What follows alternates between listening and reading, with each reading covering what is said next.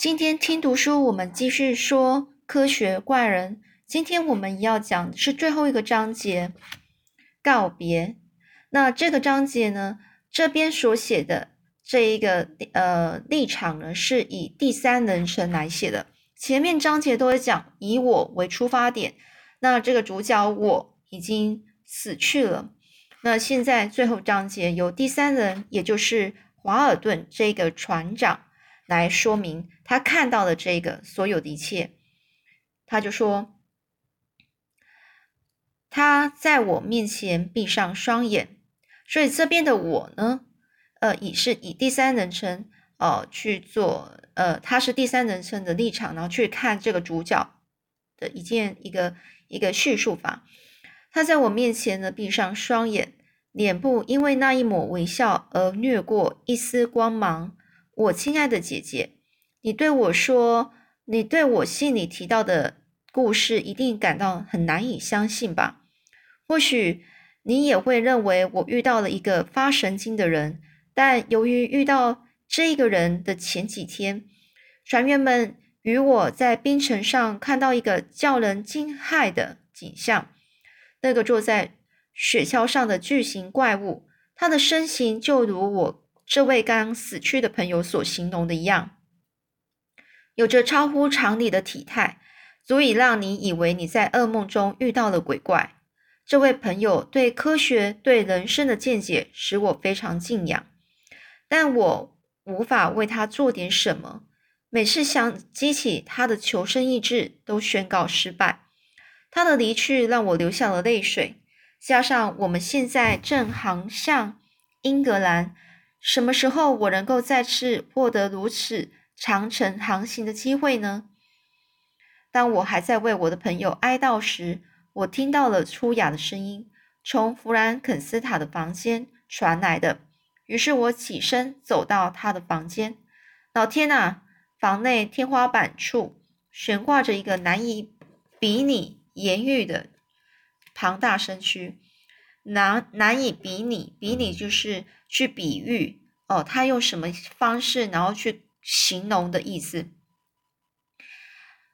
这个庞大的身躯是非常难以形容的。这个比例呢，他的身体的比例是非常扭曲的。他的脸被杂乱不堪的长发遮盖着，伸出了一只叫人作呕的大手垂挂着。皮肤的颜色与纹理比木乃伊还要苍白。他看到我的时候，发出了让人站立的悲鸣与呐喊声。接着，他就跳向窗户。我清楚的看见他的脸，多么的丑陋啊！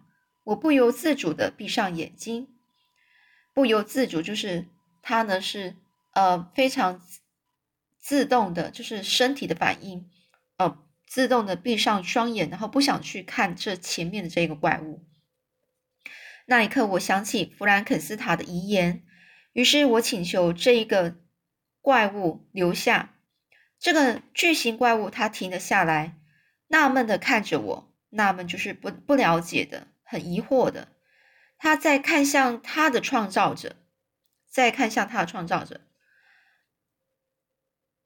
而这个怪物，他放声怒吼着说：“那是我的受害者，我的罪行完整了啊，弗兰肯斯塔。”现在要求你饶恕又有什么用呢？你钟爱的所有的人都被我一一杀害了。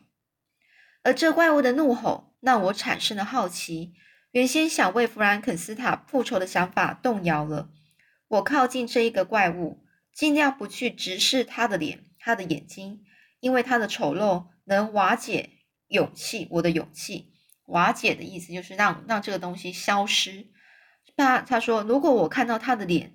这么丑陋的脸，有可能让我的整个勇气都消失，让人持续发抖着。我试图开口说话，但却说不出口，因为他如果一直正视他的脸，看到他的脸，他的眼睛，他就会很害怕。那个怪物呢，持续发出狂吼与自责，最后下定决心对他说：“我下定决心对他说，你的出现已经是多余的了。”你残忍的复仇罪行已经到了任谁也无法宽宽恕的地步，你良心的声音以及自责的刺痛都已经毫无用处了。如果你能够早一点发现，弗兰肯斯坦和他所爱的人都不会死了。这这个呃，华尔顿啊，他其实是非常害怕的。可是呢，他还是非常忍耐的，然后试着去跟这一个呃巨型怪物沟通。哦，于是呢，他就说了这些话。这个怪物就说：“你在做梦吗？难道你以为我会因为自责而死去吗？”他他就指着那个弗兰肯斯坦这个尸体，他还没有受到惩惩罚，在他身上的折磨还不够。那些都不及我承受的千分之一呀！也就是说，这个弗兰克斯塔他现在所遭遇到的任何的折折磨呢，都都没有他自己所受到的折磨还要还要重啊！你以为我在复仇时心情是愉悦的吗？我的心和你们是一样的，我也会爱，我也会，我也也会怜悯别人，同情别人与责难自己，憎恨自己。这时候，我也是承受着非常剧烈的痛苦，是你无法想象的痛苦。杀了克莱佛之后，我心痛的回到了瑞士，开始怜悯怜悯弗兰肯斯坦。但是，当我发现他胆敢期待幸福，竟敢弃我于不顾而去奢求幸福，无止境的嫉妒与愤怒，让我想起我对他的威胁。所以，那该是我对他最致命的复仇了。我无法违抗命运的驱使。如果邪恶凶狠是我的本性，那就让我满足自己的私欲，折磨他吧。愤怒再度于我内心内，在我的内心中点燃了。于是，这个华尔顿呢，他就说：“混蛋，你这个纵火烧掉房子后，坐在里头哀悼哭泣，虚伪！你那不是怜悯。”你是因为失去的折磨的对象而悲伤。这个巨型怪物他插嘴说：“不是这样的，不是，没有一个人可以体会我的不幸。我永远得不到别人的同情。当我还保有人性之初的善良与单纯时，所有的人都拒我于外。关爱与怜悯对我而言是虚幻的，虚幻就是假的，而不是真实的，不真实的，是人类逼迫我享受孤独。”逼迫我借由复仇获得满足。曾经愚蠢的以为能有人包容我的外形，愿意了解我而接纳我，我也是有机会成为高尚的人的。但是犯下的罪行已经将我变成一个邪恶的恶魔。弗兰肯斯坦死后还有亲人朋友相伴，而我自始至终都将独自一个人。弗兰肯斯坦跟你说的故事里面无法概括概括。概括就是包括我所承受的一切。你觉得公平吗？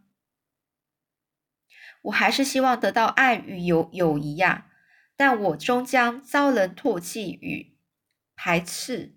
难道我是唯一的罪人吗？村民对我丢石头攻击我，菲利克斯农舍里的年轻人无理的将我赶出门外，威廉。连不受世俗偏见影响的孩子都对我大喊怪物。弗兰肯斯坦是应该对我负起责任的创造者，创造者，但他也违背承诺，无视于我该有的幸福。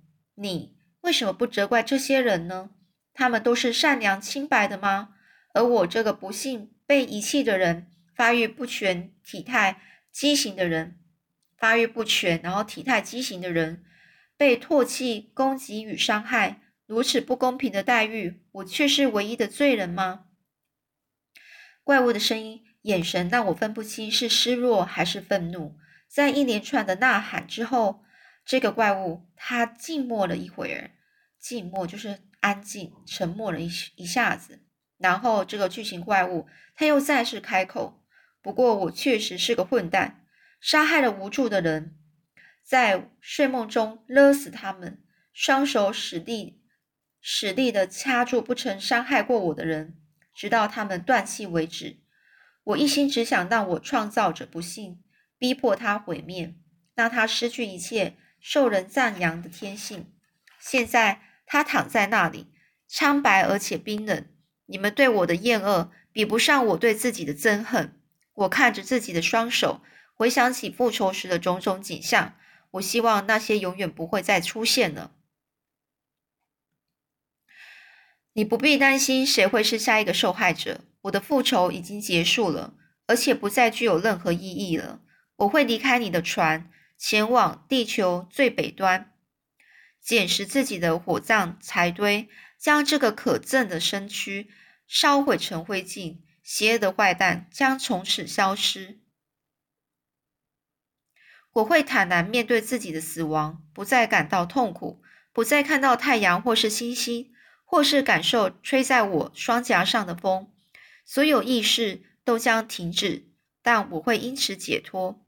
也就说，他死了之后，他就不会感到痛苦了，他也不需要再看到什么太阳星星了，而且呢，或或者是感到就是感受到整个世界上的一切，他所有的感觉都停止，他就会解脱了。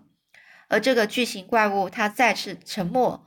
这一番言论勾起我心中一丝丝的怜悯心，但当我想要尝试直视他的眼的时候，有一股无法克制的厌恶感又再次油然而生。油然而生就是又突然出现了。他依然是个犯下不可饶恕罪行的恶魔。于是，这个巨型怪物又说了：“现在，夏天那人振奋的温暖，树叶沙沙作响，与鸟儿的转转鸣声。”这些回忆都将伴随我入眠。他看向我，别了，你将是我这双眼最后看到的人类。别了，弗兰肯斯坦。如果你还活着，而且还怀着报仇的欲望，那么我的离去将满足你。你对我的仇恨不会大于我的苦痛、苦苦恼与悔恨，因为自己的刺痛将不会停止。因为自责的刺痛将不会停止。哦，也就是说，你对我的仇恨，哦，就是弗兰克斯坦，他对这个巨型怪物的仇恨，并不会大于，呃，就是这个恶魔自己的苦恼与悔恨。因为这种自责的感觉呢，也也同样会一直刺痛着这一个这个巨型怪物。直到就是一直一直这样不会停止，所以他一直会觉得很痛。说完这些话，这个巨型怪物他就从船舱的窗户跳出去了，落在靠近船只的旁边的一个冰筏上。很快的，海浪便将它推远，消失在远处的黑暗之中。好了，这故事就这样结束了。那你对于这一本看完这本书，你有什么样的呃心得呢？我个人是觉得，当然呢，嗯，这个科学家法弗兰肯斯坦呢，他是似乎呢，应该是要给这个呃巨型怪物呃一点机会嘛。那既然他能够创造它出来，那他要给他一个完好的一个生命呢，是吗？呃，即使他是一个丑陋的脸，那你就想办法帮这个丑陋丑陋的脸再做改造啊！当然，在这，如果你的立场是以十八世纪那时候创造这一本书的人的的人来想，来来角色来看的话，当时候十八世纪是不会有这么样先进的一个科技啊！当然，现在即使是现在也是不太可能有。不过，当时候在十八世纪有人有这样的一个思想呢，其实是很。特别的，呃，非常的新颖，就是很特殊的，非常特别的，所以这本书可能会让人家觉得，哈，是一个呃科幻的一个小说。所以这对于科幻小说的定义，就是在未来有可能会发生，然后但是对于现在是不太可能的。这是一个科幻恐怖的一个一个，你你说恐怖嘛？感觉也，我自己个人觉得是没有很恐怖。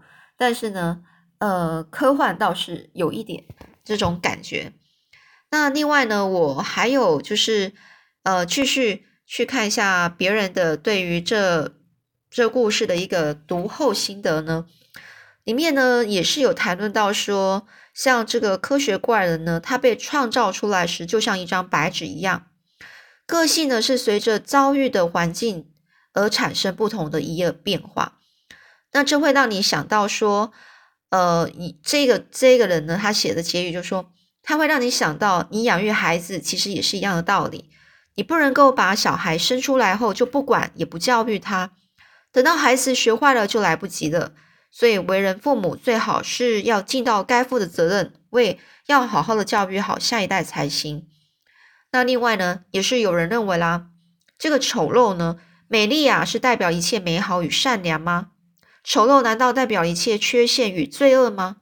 这个外表呢，并不不能代表一切啊。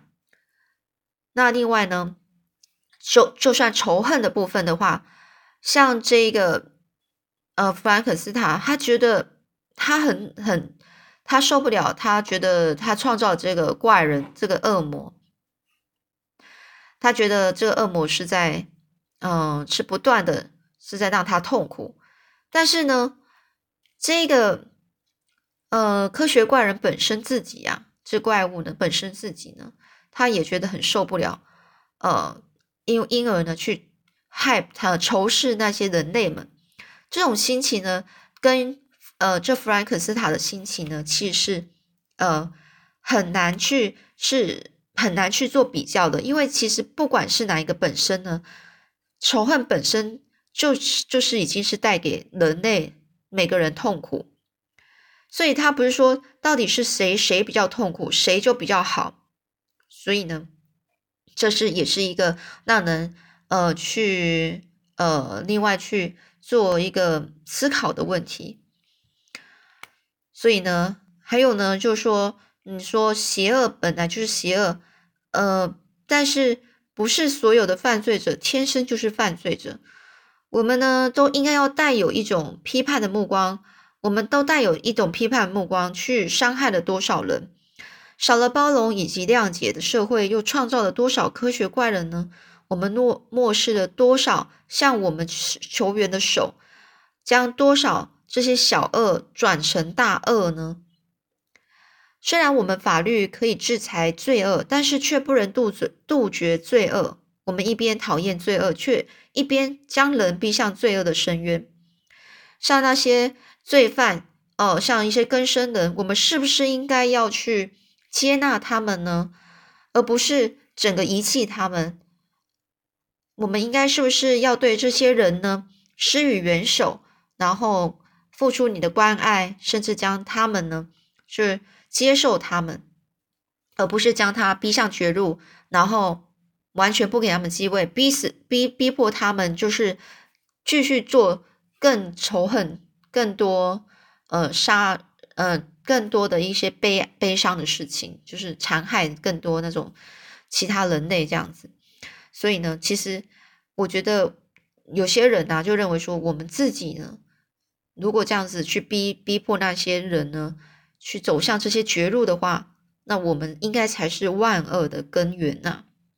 所以呢，其实这本书呢，带领我们就是教育方面，还有就是人性的人性的呃外表丑陋，呃，你不能因为人的外表丑陋而去批判说，呃，自己他到底是怎么样一个人哦。第三个呢，当有人当呃有人就是。呃，犯罪了，那是不是呢？这个社会的问题，呃，我们是不是呃在做一个，就是他，譬如说，比已经呃就坐牢，然后呃已经一阵子了，那是不是等他是被释放出来的时候，我们是不是能够再给他机会呢？就是社会的问题哦，所以其实有三方面哦，来来做思考哦，那。呃，我希望呢，这本书呢带给你的就是多一点的正面思考，那而不是负面的呃 害怕。那今天呢，我们的故事呢就分享到这里。我希望呢，就是呃，从从任何的书本里面可以获得到一些不同的思维，让你多一点去思考。呃，我们的一些你的生生活的一些，你可以多一点观察。呃，做一点联想，呃，或者是当然呢，小孩子对这部分的话，比较会有可能会想到科学怪人很可怕，有杀人了，他杀了人了，那种很害怕的那种心理的一个压力在。当然呢，我们做父母亲的就要有一种另外一种教育教育的方式，就是说，嗯，教导小孩，是不是我们要给这个科学怪人另外一种机会呢？还是你不给他机会，然后呢，就让他自暴自弃的呢？是不是我们可以引导孩子去做这方面的思考？好，那我们故事就先讲到这里喽，我们下次再分享其他好看的。故事书喽，好，我下次再说喽。